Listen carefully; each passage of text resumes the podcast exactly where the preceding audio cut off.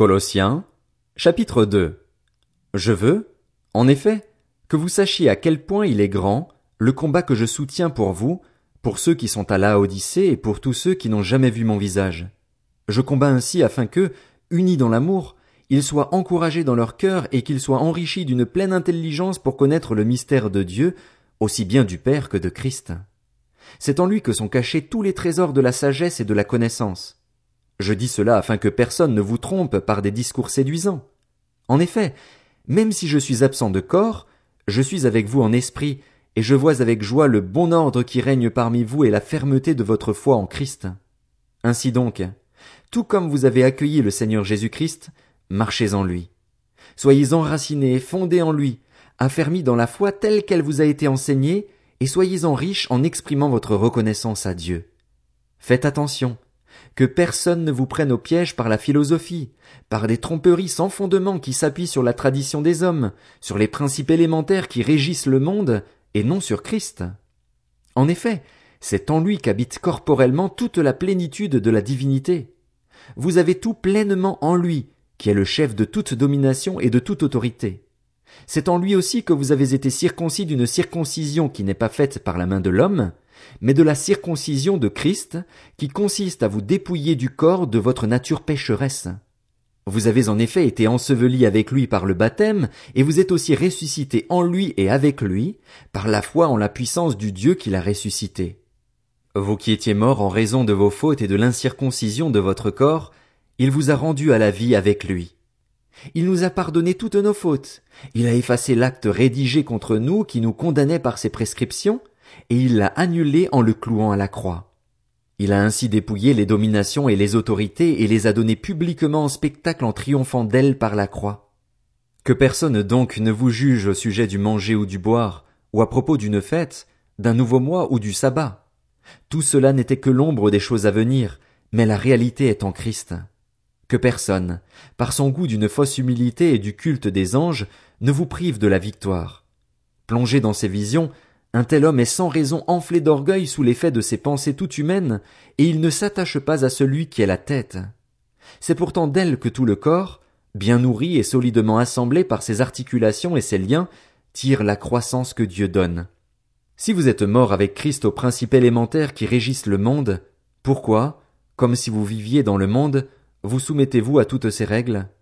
Ne prends pas, ne goûte pas, ne touche pas, elle ne concerne que des choses destinées à disparaître dès qu'on en fait usage. Il s'agit bien là de commandements et d'enseignements humains.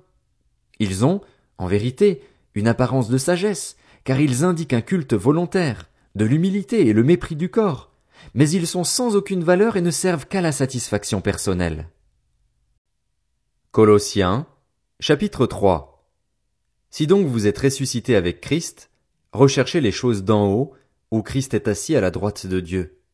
Attachez-vous aux réalités d'en haut, et non à celles qui sont sur la terre. En effet, vous avez connu la mort et votre vie est cachée avec Christ en Dieu. Quand Christ, notre vie, apparaîtra, alors vous apparaîtrez aussi avec lui dans la gloire.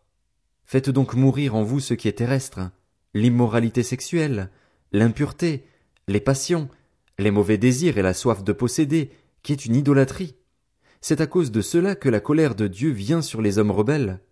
Vous aussi autrefois, lorsque vous viviez parmi eux, vous marchiez dans ces péchés. Mais maintenant, renoncez à tout cela, à la colère, à la fureur, à la méchanceté, à la calomnie, aux grossièretés qui pourraient sortir de votre bouche. Ne vous mentez pas les uns aux autres, car vous vous êtes dépouillés du vieil homme et de ses manières d'agir, vous avez revêtu l'homme nouveau qui se renouvelle pour parvenir à la vraie connaissance, conformément à l'image de celui qui l'a créé. Il n'y a plus ni juif ni non-juif, ni circoncis ni incirconcis, ni étranger, ni sauvage, ni esclave ni homme libre, mais Christ est tout et en tous. Ainsi donc, en tant qu'être choisi par Dieu, saint et bien-aimé, revêtez-vous de sentiments de compassion, de bonté, d'humilité, de douceur, de patience. Supportez-vous les uns les autres et, si l'un de vous a une raison de se plaindre d'un autre, pardonnez-vous réciproquement. Tout comme Christ vous a pardonné, pardonnez-vous aussi. Mais par-dessus tout cela, revêtez-vous de l'amour, qui est le lien de la perfection. Que la paix de Christ, à laquelle vous avez été appelés pour former un seul corps, règne dans votre cœur. Et soyez reconnaissants. Que la parole de Christ habite en vous dans toute sa richesse. Instruisez-vous et avertissez-vous les uns les autres en toute sagesse par des psaumes, par des hymnes, par des cantiques spirituels, chantés pour le Seigneur de tout votre cœur sous l'inspiration de la grâce. Et quoi que vous fassiez, en parole ou en acte, faites tout au nom du Seigneur Jésus en exprimant par lui votre reconnaissance à Dieu le Père. Femmes, soumettez-vous à votre mari comme il convient dans le Seigneur. Marie, aimez votre femme et ne vous aigrissez pas contre elle. Enfants, obéissez en tout à vos parents, car cela est agréable au Seigneur. Père, n'exaspérez pas vos enfants, de peur qu'ils ne se découragent. Esclaves, obéissez en tout à vos maîtres terrestres, et pas seulement sous leurs yeux, comme le feraient des êtres désireux de plaire aux hommes, mais avec sincérité de cœur, dans la crainte de Dieu. Tout ce que vous faites, faites-le de tout votre cœur, comme pour le Seigneur et non pour des hommes, sachant que vous recevrez du Seigneur un héritage pour récompense. En effet, le Seigneur que vous servez, c'est Christ. Mais celui qui agit injustement recevra le salaire de son injustice, et il n'y a pas de favoritisme. Colossiens, chapitre 4 Maître, accordez à vos esclaves ce qui est juste et équitable, sachant que vous aussi vous avez un maître dans le ciel. Persévérez dans la prière, veillez-y dans une attitude de reconnaissance. Priez en même temps pour nous, que Dieu nous ouvre une porte pour la parole afin que je puisse annoncer le mystère de Christ, à cause duquel je suis emprisonné, et que je le fasse connaître de la façon dont je dois en parler. Conduisez-vous avec sagesse envers les gens de l'extérieur et rachetez le temps. Que votre parole soit toujours pleine de grâce et assaisonnée de sel, afin que vous sachiez comment il faut répondre à chacun. Tichik, qui est notre frère bien-aimé, un serviteur fidèle et mon compagnon de service dans le Seigneur, vous informera de tout ce qui me concerne. Je vous l'envoie exprès pour qu'il prenne de vos nouvelles et réconforte votre cœur. Je l'envoie avec Onésime, le fidèle et bien-aimé frère qui est l'un des vôtres. Ils vous informeront de tout ce qui se passe ici. Aristarque, mon compagnon de détention, vous salue, ainsi que Marc, le cousin de Barnabas, au sujet duquel vous avez reçu des instructions. S'il vient chez vous, faites-lui bon accueil. Jésus, appelé Justus, vous salue aussi. Ils sont parmi les circoncis les seuls qui travaillent avec moi pour le royaume de Dieu et ils ont été un grand encouragement pour moi. Epaphras, qui est l'un des vôtres, vous salue. Serviteur de Jésus-Christ, il ne cesse de combattre pour vous dans ses prières afin que vous teniez bon, comme des hommes mûrs, pleinement disposés à faire toute la volonté de Dieu. Je lui rends en effet ce témoignage, il se dépense sans compter pour vous, pour ceux de Laodicée et pour ceux de Hiérapolis. Luc, le médecin bien-aimé, vous salue, ainsi que Démas.